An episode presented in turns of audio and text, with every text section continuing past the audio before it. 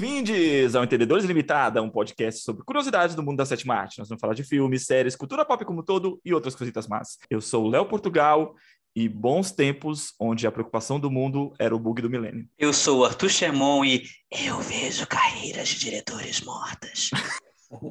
Eu sou o André Rabelo e Princesa Mononoke é um dos filmes favoritos da minha vida. Bom, hoje a gente vai começar uma sessão nova dentro do nosso podcast, que a gente espera muito que vocês gostem muito, que é de anos inesquecíveis para o cinema. A gente vai falar da... obviamente todo ano tem filmes bons, tem filmes ruins, tem filmes revolucionários, tem filmes que fazem história, mas a gente vai falar daqueles anos que parece que houve aí uma uma uma virada absurda que a gente não consegue explicar direito o que aconteceu, né?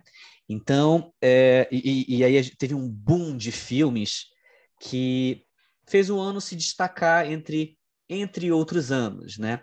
E hoje a gente começa essa nova sessão do nosso podcast com o ano de 1999. 1999, 23 anos atrás. E aí o que acontecia, né, em, 2000, em 1999? Né? A gente tinha ali segundo mandato do Fernando Henrique, a gente tinha massacre de Columbine, a gente tinha crise econômica, desvalorização do real, a gente tinha o fim da rede manchete, a gente tinha a disputa do pop entre Britney Spears e Christina Aguilera, a gente tinha Terra Nostra, Show do Milhão, é, A Usurpadora, né? a gente tinha Palmeiras vencendo a Libertadores e começando uma treta do Corinthians não vencer. Uhum. Então a gente tinha aí um ano bem maluco aí é, rodando e ao mesmo tempo foi um ano muito interessante para o cinema, né? Foi um ano em que a gente teve muitas obras, é, como a gente pode dizer, revolucionárias, a gente pode Sim. dizer dessa forma, obras revolucionárias e, e, a gente teve muita coisa que a gente vai debater hoje, a gente vai conversando e vai debatendo hoje, né? Enquanto a gente a gente vai entrar no mod no meu tempo que o cinema era bom. Ah, será que era? Não tô brincando. A gente vai provar que era, a gente vai provar acho que tem acho que tem questão que ainda naquela época na década de, tipo, de, nos anos 90 nos anos 2000 ainda tinham ainda tinham médias metragens de grande qualidade. Ainda existia esse tipo de filme que não existe mais tanto. Então assim é um cinema meio diferente. É começa eu acho que 90, na década no final da década de 90 começa a ser a despedida de filmes de médio orçamento que ainda tem uma qualidade extrema assim você pode pegar uma comédia X dos anos 90 ela vai ser bem fotografada, vai ser bem editada, ela vai ter meio que um padrão de qualidade assim que não necessariamente está presente hoje em dia na maioria das produções mais especificamente norte-americanas. Uma coisa que eu acho muito interessante no ano de 1999 é como ele foi ou um ano de diretores revelações, ou um ano em que diretores que já haviam estabelecido obras uma ou duas obras interessantes no mercado emplacaram de vez como grandes nomes do cinema.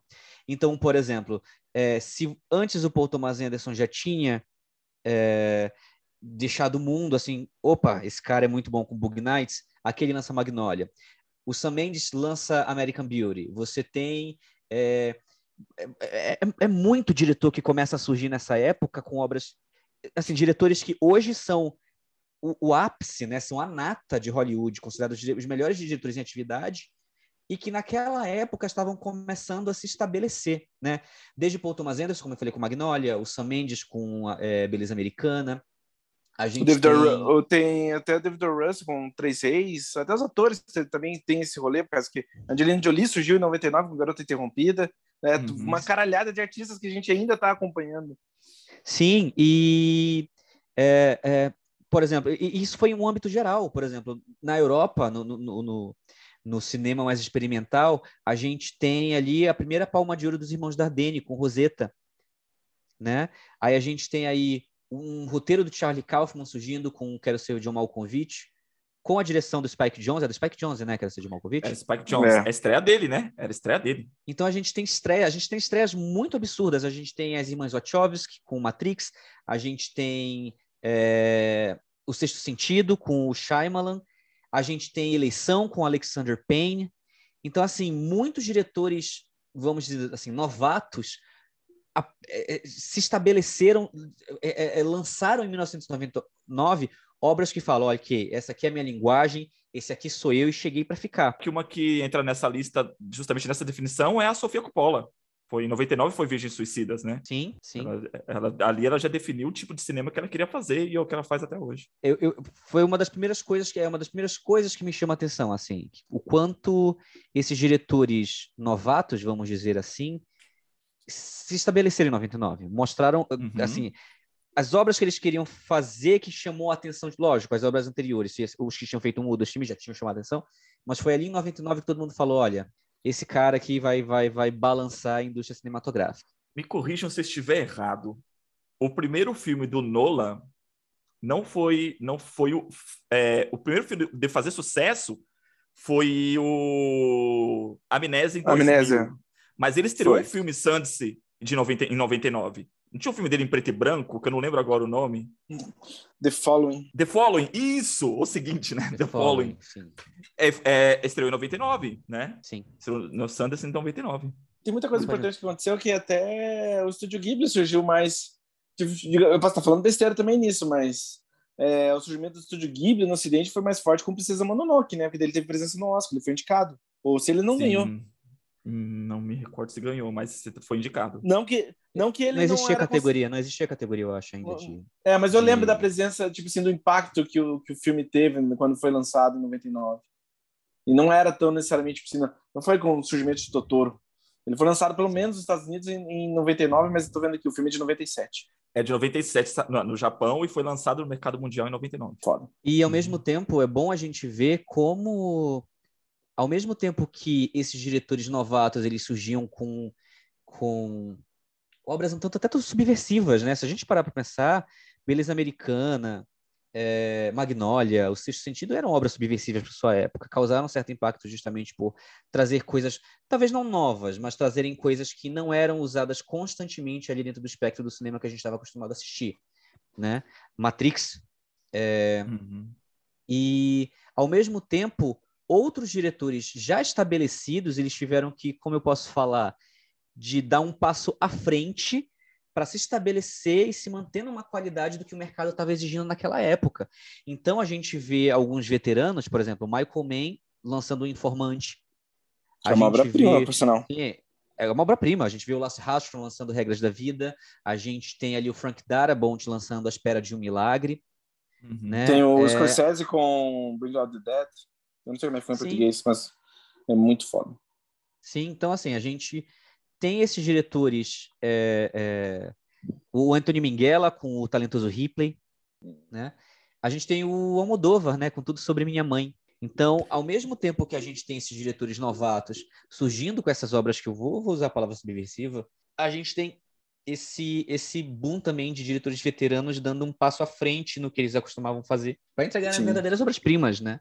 É, tem o Joe Schumacher com 8mm, com o Nicolas Cage, Sim. né? Nicolas Cage. A gente tem a, a, gente tem a obra subversiva do grande, do genial, é, do magnífico Ron Howard, que ele fez Ed TV, é de 99.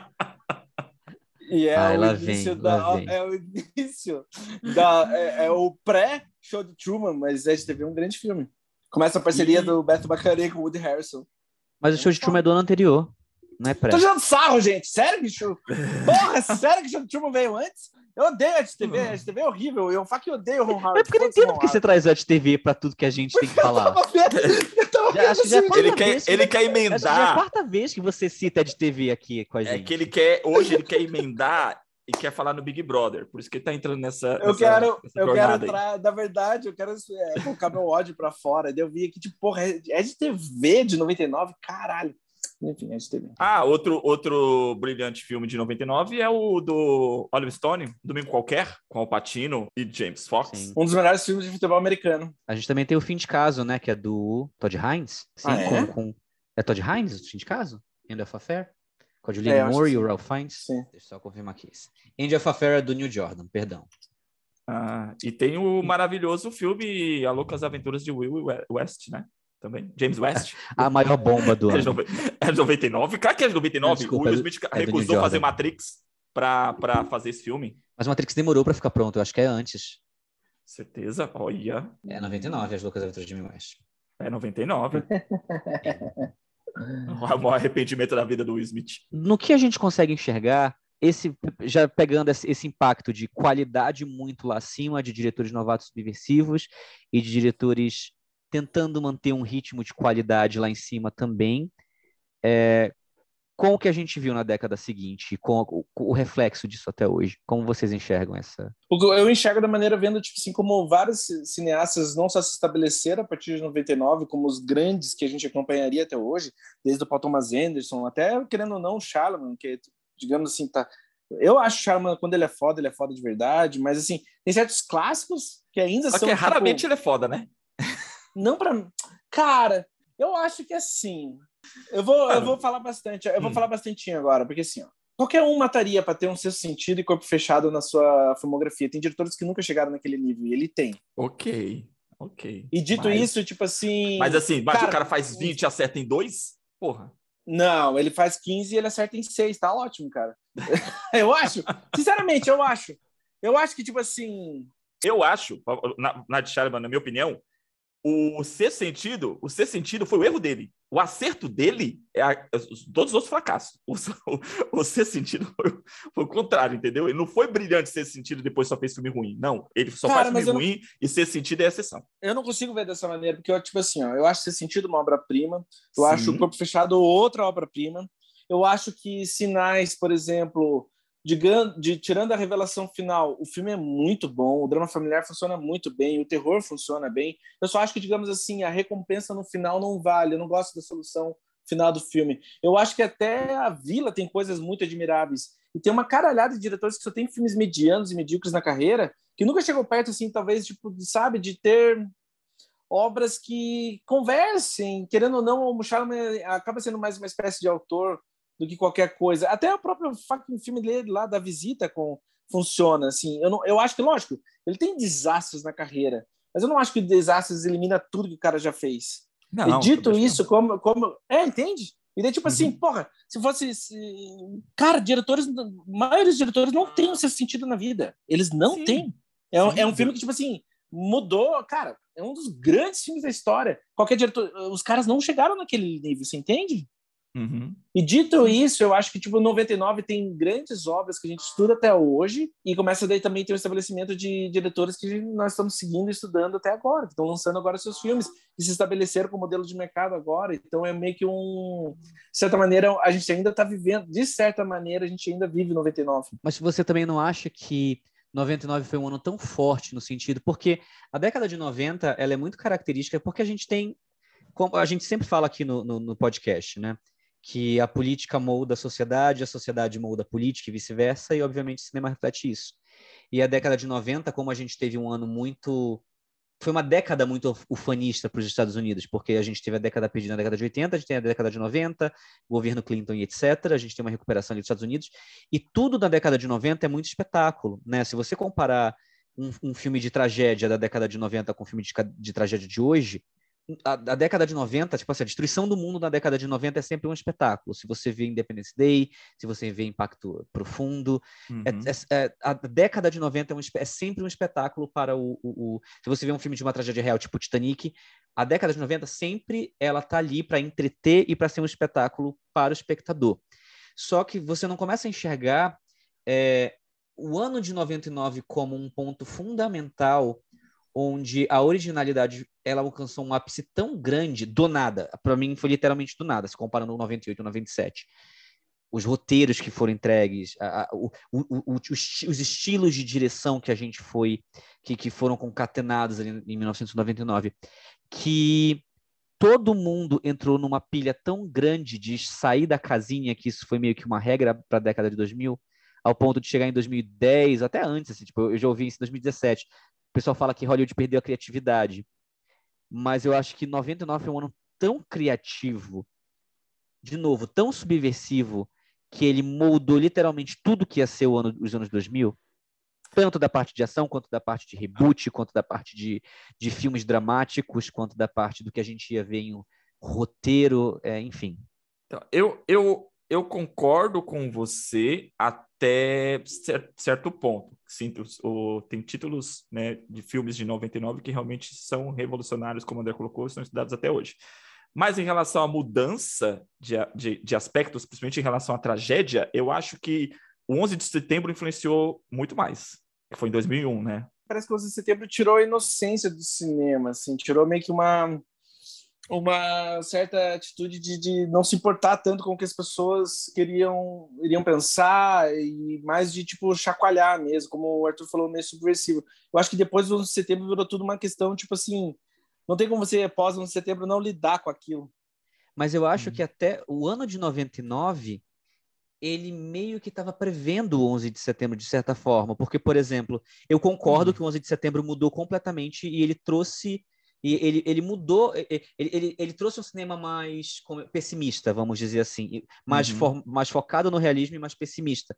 Mas é em 99 que a gente começa a ter uma crítica do American Way of Life, do dizendo, olha, a forma como a gente está vivendo não é tão perfeita como as pessoas estão achando. Você tem beleza americana, você tem Magnólia, Sim. você tem regras da vida. Então começa ali um, um- um- Tem ponto, não choram. sendo que o Ang Lee também tem o Tempestade de Vidro, Meninos Não Choram, né? Você começa a ter uma sequência de obras falando, olha, talvez esse... Porque eh, todas as obras, tipo, de, as, as obras de ação, as obras de, de, de drama, né, que as grandes obras de drama no- do- da década de 90, elas são elas têm uma epifania muito grande. Você pega Forrest Gump, você pega Dança com Lobos, você pega tudo é, é, é, é, é tudo muito fanista. E aí de repente os, os grandes dramas de 1999 é sobre, olha, o nosso país, tudo que a gente vendeu da última década do nosso país, não é o que vocês estão pensando, é, é, é uma fraude.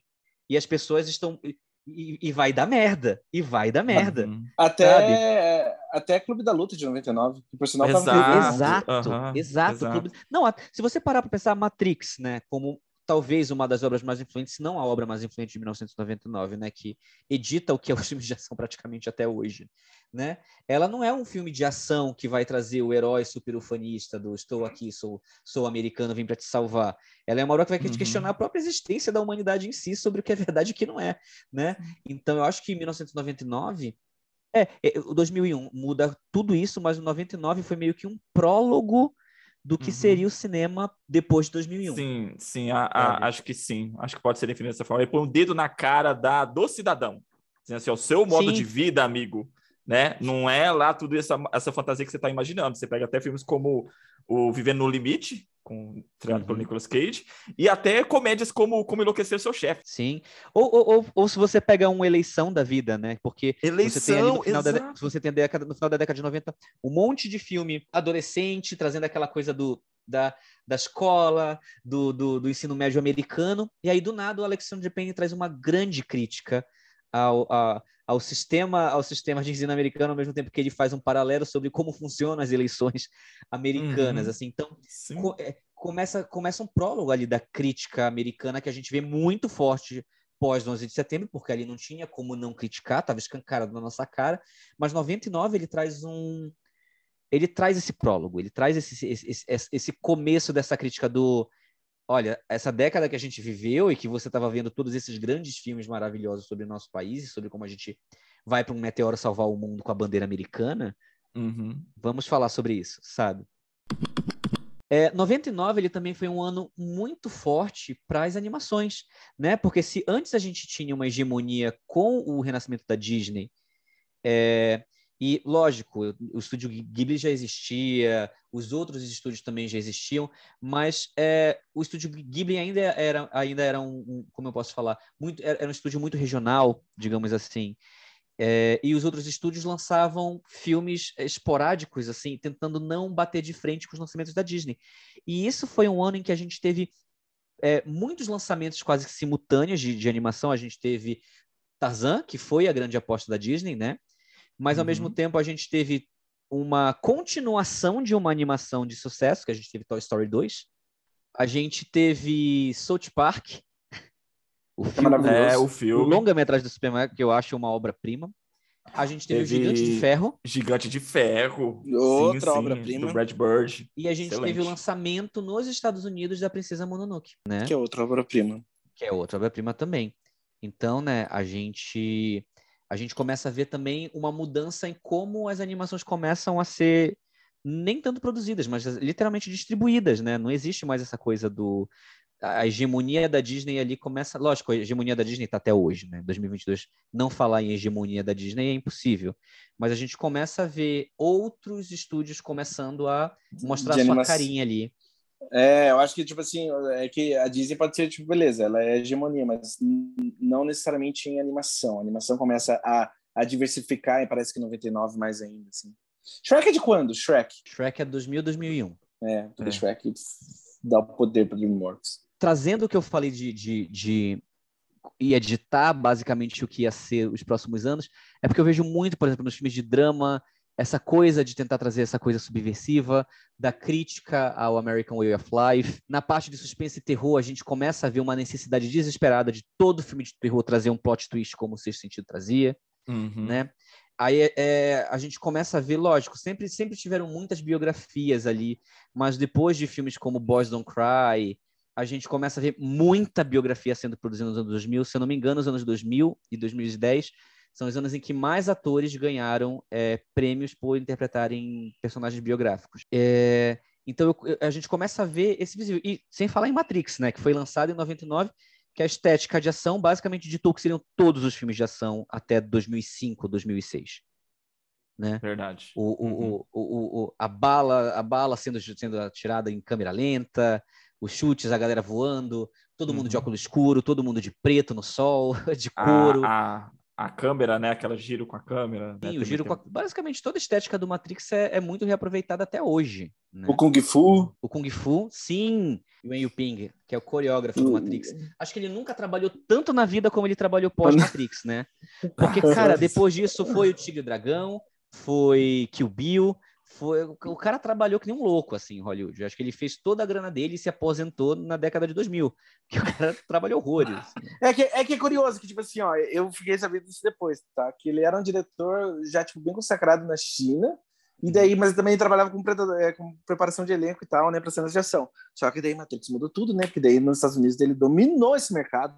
Meu Deus do Uhum. céu. O que Foi, foi logo após Matrix também, né? O, do Kung Fu, deu esse espaço pro Jet Li em Hollywood, né? Foi após Matrix. Ele, ele estreou em, em, em, no- em Hollywood, em Máquina Mortífera 4, que eu acho que foi ou 98 ou 99, não me recordo.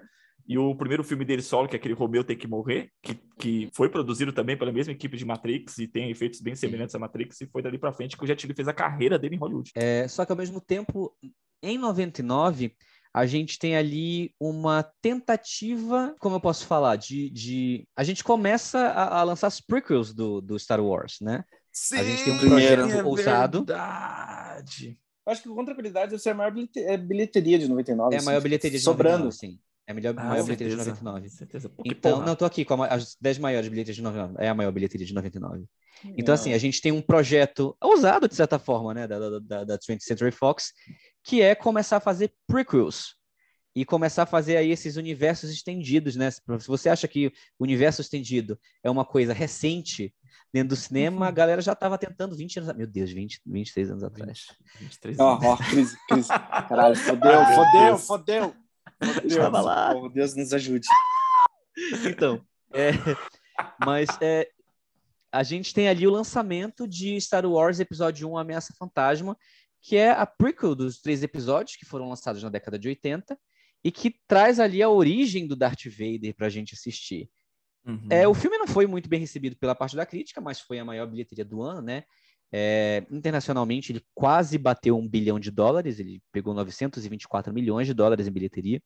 Então, e a gente tem esse, esse, esse pontapé em começar a trazer grandes franquias milionárias. Cara, de certa maneira, conversando aqui, no, é, 99 é muito insano, porque você vê, tipo assim, de- dentre já os filmes a gente falou, porra, até um lugar chamado Notting Hill é de 99, que é uma das, talvez a melhor comédia romântica já feita, talvez, eh, talvez a melhor Julia Roberts já, já usada, e daí, tipo, além disso, tipo, ah, se não for suficiente, tem, tipo, porra, é, Bruxa de Blair, Bruxa de Blair é de 99, que é o filme mais barato que mais lucrou da história, até hoje, que também começa essa, que talvez tenha iniciado o pontapé fortíssimo, porque assim, o filme de terror, às vezes pode ser tipo muito barato, muito barato, porra, baixo orçamento e vai dar muita grana. De certa maneira, eu tenho a impressão que filmes de terror são uma aposta certa na, na, na- na- na- na- em questão de dinheiro. assim. Não, e a Bruxa de Blair também ditou muito do que seria o terror a partir da década de O found, 2000. o, fuck, o fucking found footage. Porque antes filmes de terror não eram filmes baratos, né? Não, É, Pra fazer um filme de terror era caro. Se você pegar um filme de terror da década de 80, ou até mesmo da década de 90, né? é, você pega um exorcista da vida, você pega um, um, um poltergeist da vida, são filmes de terror que são caros, né? Foram caros Sim. e precisava de um orçamento, não vou dizer grande, mas um orçamento é, bom para poder fazer um filme. E aí você tem um filme de 99 que pega um mockumentary, que é extremamente barato, né? Ele foi tipo 10 mil dólares, 20 mil dólares. Custou Sim, nada isso. o filme. E Uhum. lucra 300 milhões mundialmente, e aí o pessoal começa a falar: olha, a gente como, como- como pode fazer isso. Tanto que até hoje, né, os filmes de terror, você vê que as franquias de terror são filmes que custam 1, 2 milhões, 3 milhões de dólares no máximo e arrecadam 100 milhões. Então é muito fácil fazer esse filme de terror. E essa estética, né, do mockumentary, do falso documentário com a câmera na mão, foi uma febre. Todas as Uhum. atividades paranormais, o REC, o- é- é- era, filme, era filme de exorcismo, era filme de zumbi, era filme de fantasma. Tudo que você pode imaginar dentro do terror é, virou documentário na mão pós-Bruxa de Blair. Uhum. Pô, até tem um filme lá que eu, que eu gosto muito até o final, que é O Último Exorcismo, é a mesma coisa. É uma caralhada de filme, não acaba. Até É. hoje tem isso, se for ver, e a ideia afetou o mundo inteiro também, porque que- é justo dizer que o, o Bruxa de Blair criou um gênero? Acho que sim, né? O found É, footage. porque o, Ah, é, o Found Footage já, já meio que existia, né? Mas, mas o, a o- a Bruxa de deu um- Blair popularizou e é, é- é- é o Uhum. ápice, né? Ela é o Backstreet Boys do, do Found Footage, né? Então, é, Desse gênero, pra mim, uma- o meu favorito é Cloverfield. Que pra mim é a Também. melhor obra de- do J.J. Abrams até hoje. Não é do. J.J. Abrams. é do Matt Reeves, A ideia é do J.J. Abrams. O J.J. Abrams é só produziu. só produziu. Certo. que o Arthur tinha comentado antes do talentoso Mr. Ripley, mas não é a estreia na direção do Minguela? Não, não é não. O, Não, o Anthony não. Minghella fez o paciente inglês. Paciente inglês. É, Quem liga? é. Quem liga paciente inglês? Chato pra caralho. É chato, gente, eu mas... nunca- Pô, Gente, mas eu tô é- brincando. Eu, nunca, eu nunca vi paciente inglês, tá? Não posso falar nada. Cara, só tô- eu fui só- assistir no cinema Paciente Inglês e, de- e confesso, é chato pra caralho. É muito Eu chato, mas assim, chato. Ele, ele já estava estabelecido, ele estava mais do que estabelecido com nove Oscars na mão, quando ele, quando ele, ele se lançou. Então, a falando franquia, outro filme de 99 que deu uma sacudida no gênero também e virou tendência foi American Pie. Os filmes de adolescentes após American Pie, cara, foi outra coisa. Que, por sinal, não envelheceu bem, hein? Tá preguicinha. Não, não mesmo. Mas assim, gerou uma, gerou uma franquia.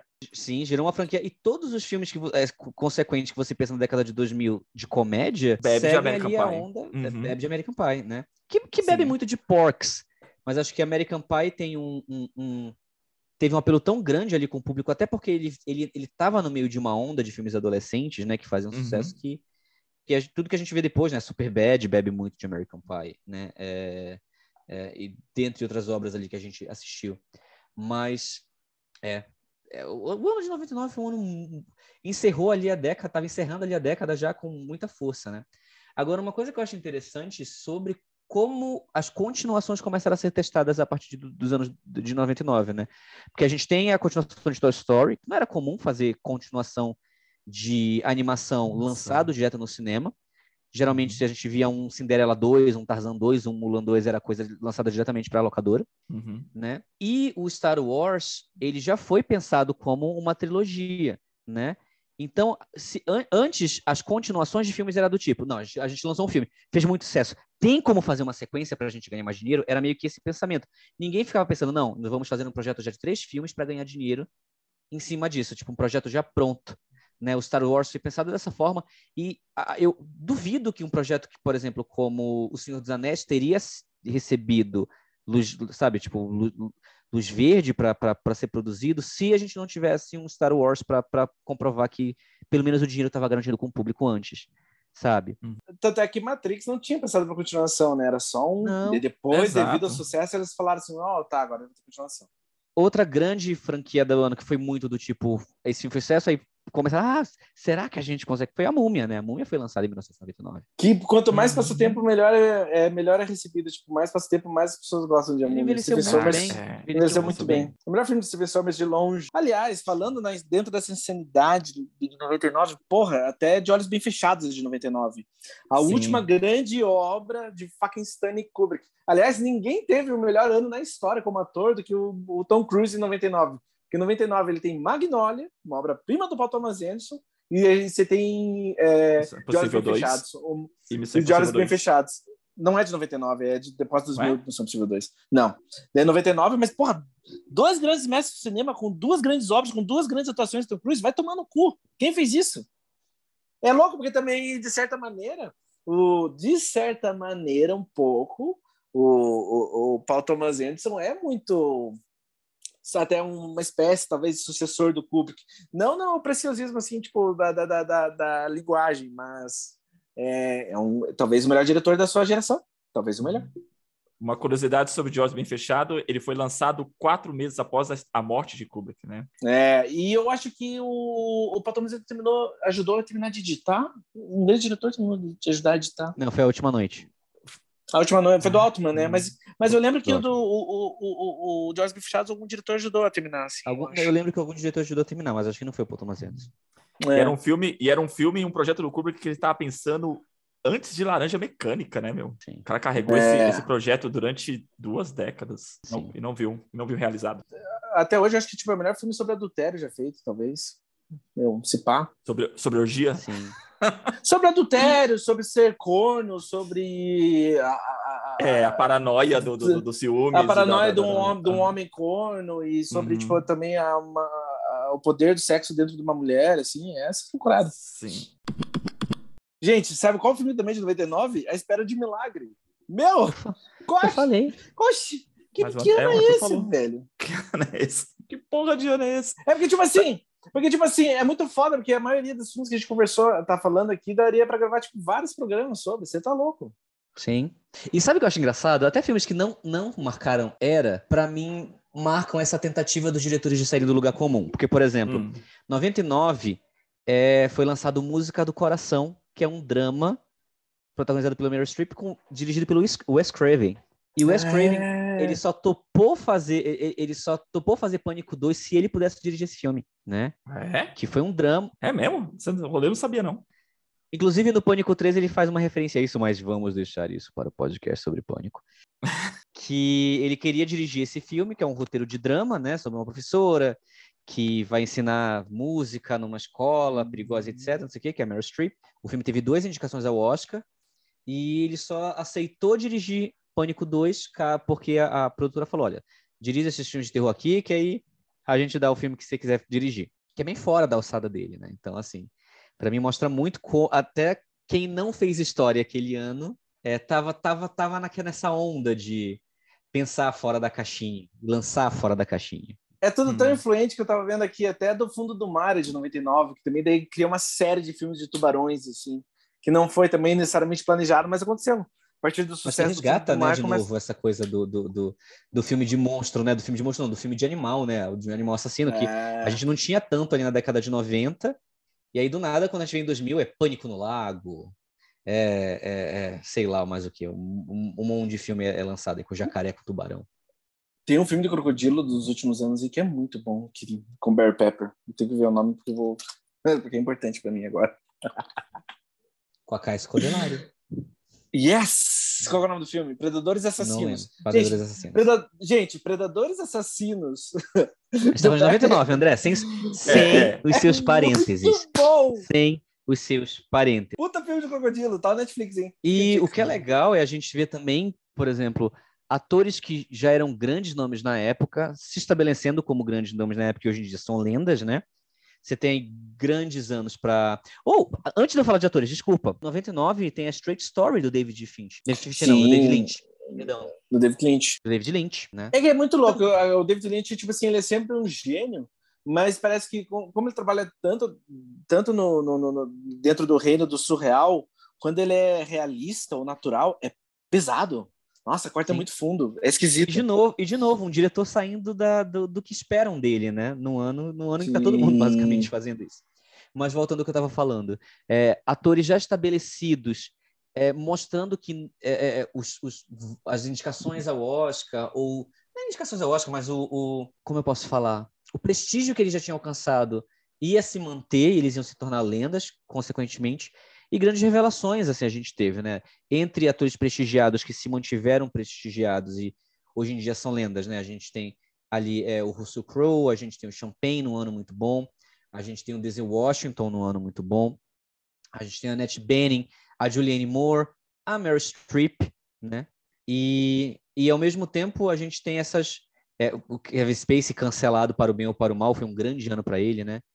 E ao mesmo tempo a gente tem grandes revelações aquele ano, né? Você tem aí a Hilary Swank aparecendo para o mundo, é, a, Janet, a Janet McTeer saindo da TV e aparecendo no, no, no, é, é na telona com uma grande atuação. Você tem, quem mais? É, Angelina Jolie, como o André falou. Jake Gyllenhaal em Céu de Outubro. Tá, mas a melhor atuação do Céu de Outubro é a porra do Chris Cooper, não é um fucking Jake mas, Gyllenhaal. Mas é a revelação, mas é a revelação dele. You better be good to me, Dad. ó, eu só ia falar assim, ó, eu quero fazer só um adendo, assim, de certa, apesar de todas as merdas e o monstro que Kevin Spacey se provou ser no decorrer do tempo, mas é muito louco como ele encapsulou toda a frustração do homem americano, tipo assim, toda a temática de 99 sobre o sonho americano não é mais real foi personificada num fucking ator, é por isso que ele ganhou aquele Oscar. Então, e mas ele é... se tornou, tipo, que ele teve o poder que teve, assim, daí também. Sim, mas é muito bom ver que, assim, a galera que tava ali aquele ano, não foi uma galera que sumiu, foi uma galera que tá trabalhando muito até hoje, que são meio que lendas, né? Tipo, Angelina Jolie. Sim. A gente, tem, a gente tem a grande revelação da Toni Collette, da Catherine Keener, da Samantha Morton, da Chloe Sevigny, sabe? Você tem o Tom Cruise alcançando o ápice, você tem o, é, o, o finado, mas assim, Michael Clark Duncan, uma grande atuação. Uhum. Você tem o Jude Law, você tem uma grande atuação do Matt Damon também aquele ano, né? Então, você tem o Michael Caine. Tem a, a Kristen Dust, ela sai do, dos papéis infantis com o Virgem Suicida, né? Sim, e faz um excelente, uma excelente transição, né? Sim. Então, é, é, é, é, brilhante, assim, ver o ano daquela galera, assim. E até, e até por exemplo, se, se a gente for pegar outros atores que já eram bem estabelecidos e tiveram muitos bons anos aquele ano, é o ano de, de O Mundo de. O Jim Carrey teve O Mundo de Andy aquele ano, né? Era para ser o Oscar dele. Era para ser o Oscar dele, concordo. Você tem o, o, o Hugh Grant, Notting Hill. Você né? tem o, o Robin tem... Williams e o Homem Bicentenário. Sim, então assim... Eu odeio esse filme, é do Ron Howard, e eu odeio essa merda, eu odeio essa atuação, eu odeio a dublagem. É, tipo assim, meu, é, você não tem direito de ser a menininha. É. Você já viram a dublagem do Homem Bicentenário? É horrível.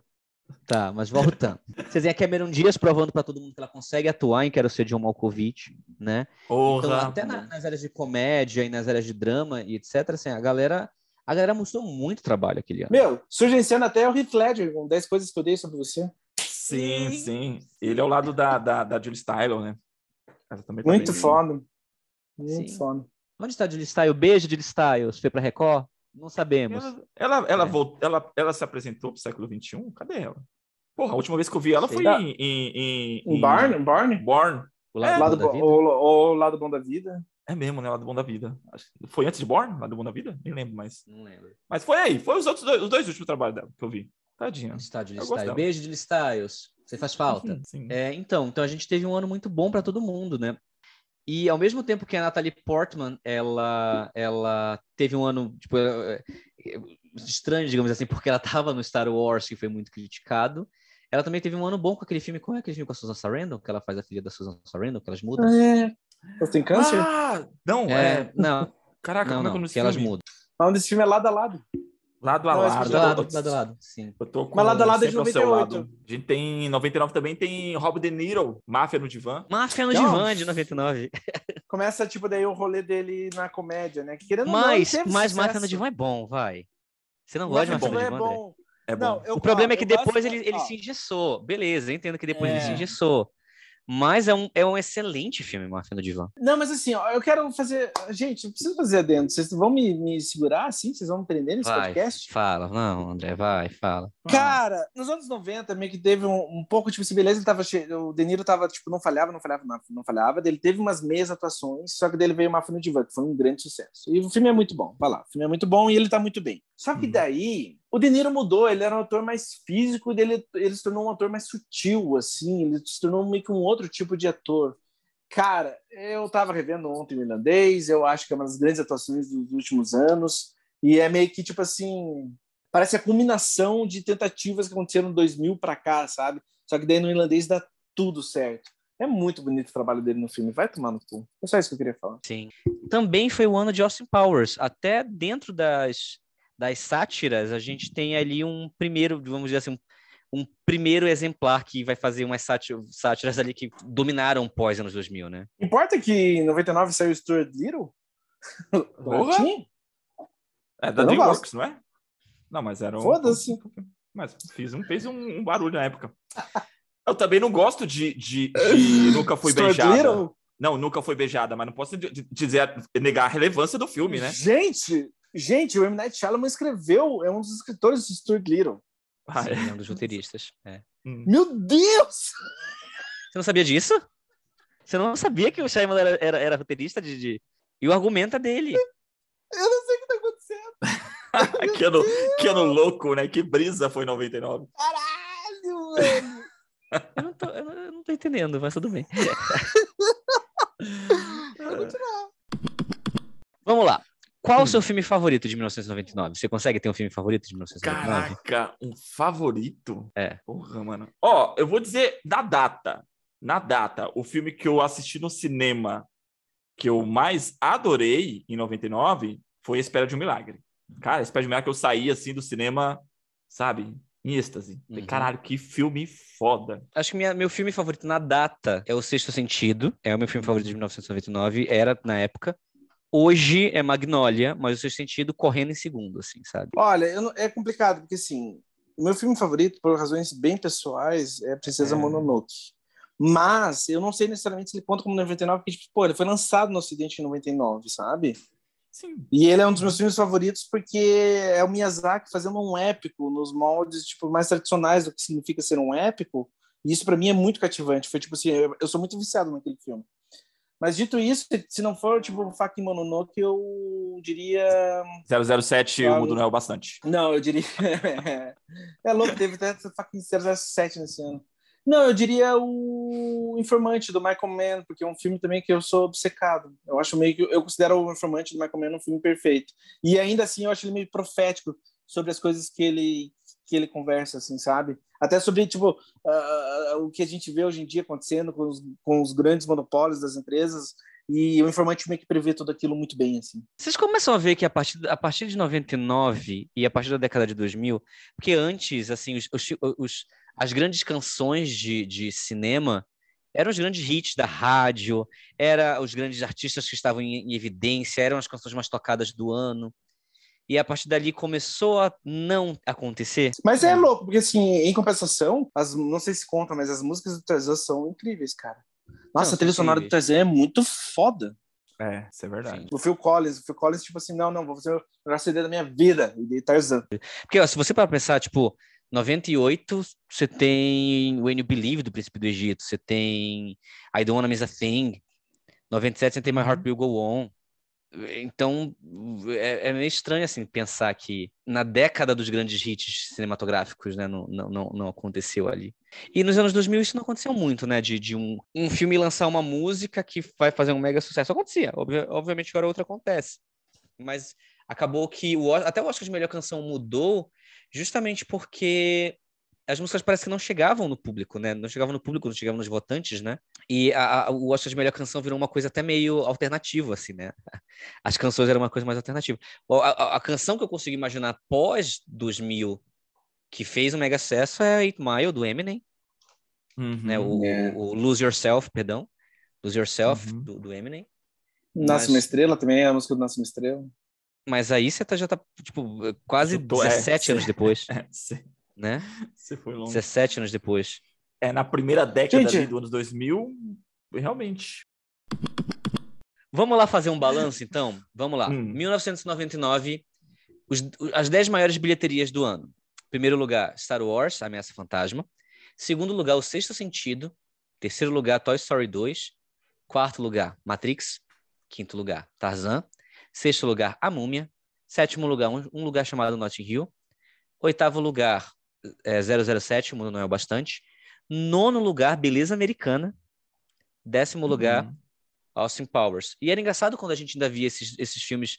Tipo, Beleza Americana não é um filme que eu vejo hoje em dia nas 10 maiores bilheterias do ano. Jamais. Eu não consigo ver. Ou, ou até Notting Hill, assim. Lógico, eu, eu vejo comédias românticas ainda entrando, talvez, na, na, num top 10. Mas hoje, na década que a gente está, Beleza Americana é um filme que não venceria.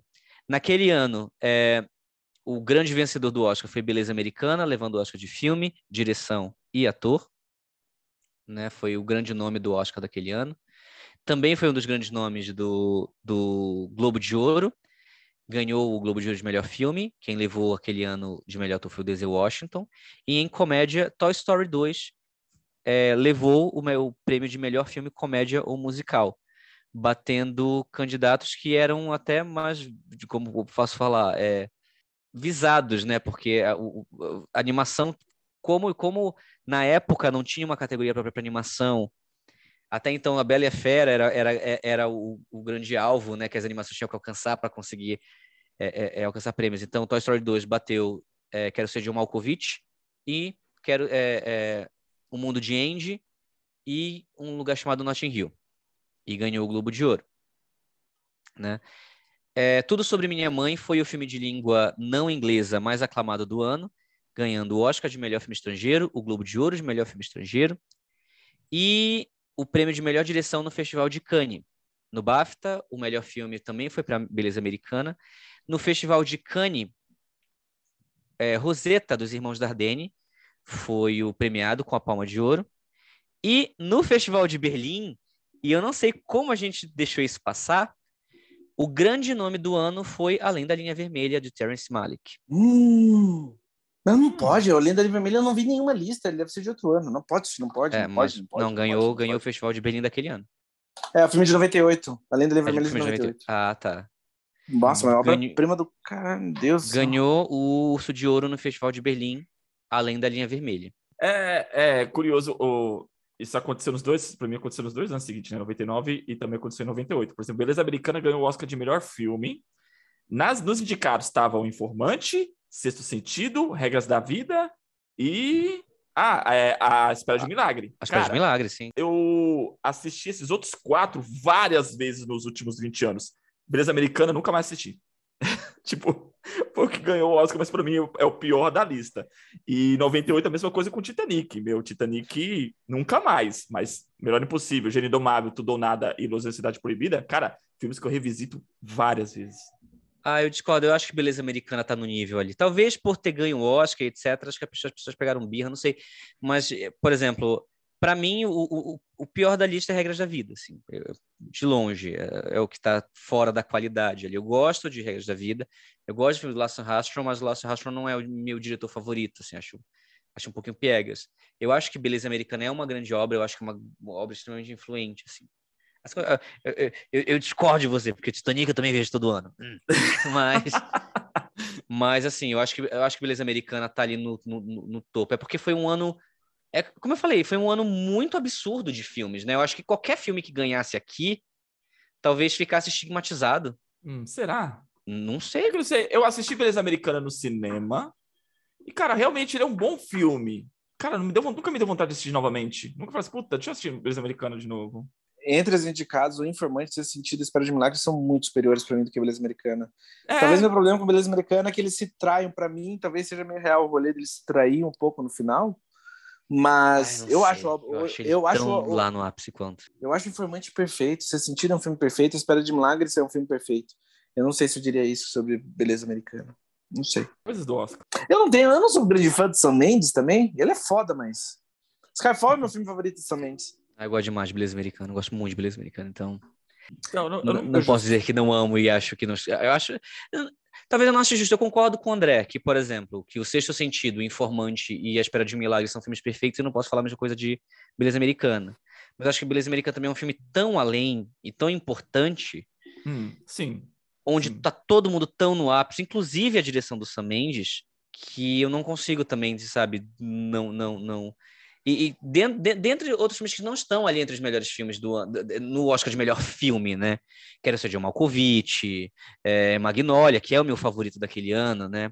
Tudo sobre minha mãe que eu amo. Beleza Americana estabeleceu Sam Mendes para todas as décadas seguintes Se não tivesse beleza americana, ele não tinha os outros filmes. Digamos assim, entre os menos populares de 99, quem vocês indicam pra galera assistir? Entre os menos populares. Princesa Mononoke. Não é de 99. Claro que é. Ah, tá. Então, tá. Ah, Eu vou indicar pra galera assistir Eleição, que não é um filme tão conhecido, mas é um grande filme do Alexander Payne, com uma grande atuação ali do Matthew Broderick, da Reese Witherspoon. Muita gente não conhece. E é o Fim de Caso, do Neil Jordan, com o Ray Fiennes e a Julianne Moore. É um grande filme com duas grandes atuações centrais. Então, assistam. Uhum. Eu indicaria 8mm com Nicolas Cage, né? E. Cara, é um filme que merece ser revisitado, é Garota Interrompida. Cara, eu nunca revisitei Garota Interrompida. é do James, e é do James Mangold ainda. É, é verdade, Gente. James Mangold. Gente, eu indicaria o Informante, que poucas pessoas viram. Eu acho o Informante, por mais que seja, tipo, ah, é bem recepcionado, mas assim, não é. Pouquíssimas pessoas que eu conheço viram. Então, o Informante, do Michael Mann, que de certa forma é, é meio subestimado. Eu não sei como, mas um dos grandes diretores da história é um meio subestimado. E quero ser o John Malkovich, porque também não é tanta gente que viu assim. Gente, caraca, não acredito que eu não, eu não lembrava disso. Neve sobre Cedros é de 99. Neve sobre Cedros? Com o Ethan Hunt. Eu nunca vi esse filme. Você nunca viu? Caraca, Não, mano, eu não assisti esse filme várias vezes. Sério? É com o Ethan Hawke. É com o Ethan É Hawke. com o Ethan Hawke. É belíssimo esse filme. Cara, esse filme é lindo. Lindo mesmo. Assista, você não assistiu, assista. Esse filme é lindo. Você nunca reviu Titanic? Que pessoa nunca viu Titanic pelo menos duas vezes? Então, não, peraí. Na data, na data, eu fui três vezes ao cinema assistir Titanic. Depois disso, depois que o hype passou, cara, nunca mais vi Titanic. Nada, mas eu fui três vezes ao cinema naquela época. Meu, porque virou um fenômeno, né? Titanic, cara, era um fenômeno, todo mundo tava indo assistir Ah, você Titanic. entrou, na, você entrou no hate da galera. de, Ah, Não, não entrei no É. hate. Tipo assim, eu não acho que é um filme ruim. é. Mais assim, tipo assim, vou pensar, para pensar, caraca, eu vou listar os melhores filmes do Leonardo DiCaprio. Meu, Titanic fica lá embaixo. Os melhores filmes da Kate Winslet, Titanic fica lá embaixo. Melhor obra do James Cameron, Titanic fica lá embaixo. Então, Pra mim tá no top Entendi. 5 de todo mundo. não tô zoando, tô falando sério. eu entendo. Mas assim, não é um filme ruim, mas, cara, nunca tive vontade. Falei, puta, mano, acho que eu vou ver Titanic. Aquela, tá aquela cena, tipo, eu quero ver novamente. Não, nunca, nunca me apeteceu nesse sentido. Teve Injustiçados no Oscar? Acho, acho que não dá pra botar todo mundo. Olha o ano. Não, mas assim, do- Carrey- do- quem, quem tava lá e merecia, mas não ganhou. Olha a lista, cara. Não tem assim. Se você for ver a lista do Oscar do ano de 99, do do ano 2000, no caso, né? Aham. O Oscar 2000. É, é muita gente. Tipo assim, a Angelina Jolie ganhou outros coadjuvantes. Você vai dizer que não foi merecido? Mas tinha Close Seven que merecia. Tinha Tony Collette que merecia. Sabe? Michael Tipo assim, Caine merecia? Pelo regra, por, regras, por regras da vida, Michael Caine merecia? Na sua opinião? É que era errado o Michael Keane não ter o Oscar dele, né? Isso Ele já zoado. tinha um Oscar. Ele já tinha um Oscar É. por Hannah e suas Foi o irmãs. segundo dele? Foi o segundo. É o primeiro dele? Desculpa. Hannah e suas irmãs. Ah, que ele tá maravilhoso mesmo. Mas eu não acho que ele tá abaixo de nenhum candidato. Talvez não seja a performance que chame mais atenção da- dos cinco. Hum. Mas em termos de qualidade, eu não acho que ele tá abaixo de nenhum dos cinco, não. E é difícil você decidir quem é melhor em nenhum dos cinco, porque são cinco atuações tão diferentes. Por exemplo, você vai dizer que o Michael Clark Duncan tá melhor que o Haley Joe Osment e vice-versa, ou que o Tom Cruise tá melhor que qualquer um desses dois, ou que, sabe, é muito difícil decidir esse ano. É muito difícil decidir, sabe? Porque são atuações tão diferentes, filmes tão diferentes, roteiros tão diferentes, sabe? Eu não consigo, realmente eu não consigo escolher, assim, eu não consigo dizer que houve, houveram injustiças ali. É, só fazendo um adendo final sobre o ano de 1999, né, um, uma linha de rodapé. Foi em 99 também que a gente teve um, uma grande reestruturação no que seria a TV a partir, a partir do, do- do novo século. Assim, né? Em 99 a gente tem o lançamento de Os Sopranos, Sex and the City Hum. e The West Wing. Então, se obviamente que a gente tem grandes obras na TV antes disso, mas a gente sempre teve aquela aquela obra muito pensada e feita para TV. Então, os grandes pilares do que a gente vê hoje de TV com cara de cinema, com orçamento de cinema e etc, né? Os pilares ali que a gente enxerga pós anos 2000 foram lançados em 99 também, tanto na parte da comédia, né, que você quer dizer, quanto na parte do drama, que seria Os Sopranos. Esse, pro- esse projeto megalomaníaco da, da HBO e lançar essas duas séries. E que funcionou, né? E, meu Deus do céu. funcionou muito, né? O- a influência de- desses dois trabalhos até hoje. Então, a gente vê que até dentro da, da- dentro da TV, né, a gente respingou esses projetos novos de precisão e saído óbvio, né? Dá tchau aí, André. Gente, que 2022 seja melhor em tudo. Um beijo. um abraço. Eu tô pensando em vocês. É, pessoal, que 2022 seja melhor em tudo. que a gente volte pro cinema, que seja um ano maravilhoso para todos nós. Quero agradecer a todo mundo aí que deu feedback, recebi uns feedbacks muito bons assim sobre os podcasts de 2021. É, quero agradecer vocês que estão ouvindo. Quem quem quem colocou a gente, né, no seu podcast mais ouvido do ano, eu fiquei contente também com isso. É, siga, siga-nos nas redes sociais, a gente tem novidades aí em breve. E grande abraço. Até o próximo podcast. É isso aí, galera. Que a gente faça um 2022 melhor. Forte abraço a todos. Fiquem na paz.